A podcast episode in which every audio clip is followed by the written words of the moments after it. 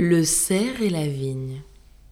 Un cerf, à la faveur d'une vigne fort haute, et telle qu'on en voit en de certains climats, s'étant mis à couvert et sauvé du trépas, les veneurs, pour ce coup, croyaient leurs chiens en faute.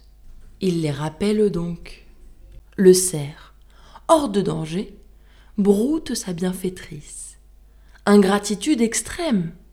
On l'entend, on retourne, on le fait déloger. Il vient mourir en ce lieu même.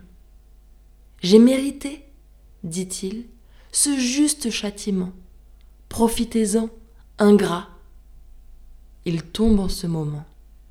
La meute en fait curer. Il lui fut inutile de pleurer aux veneurs à sa mort arrivée.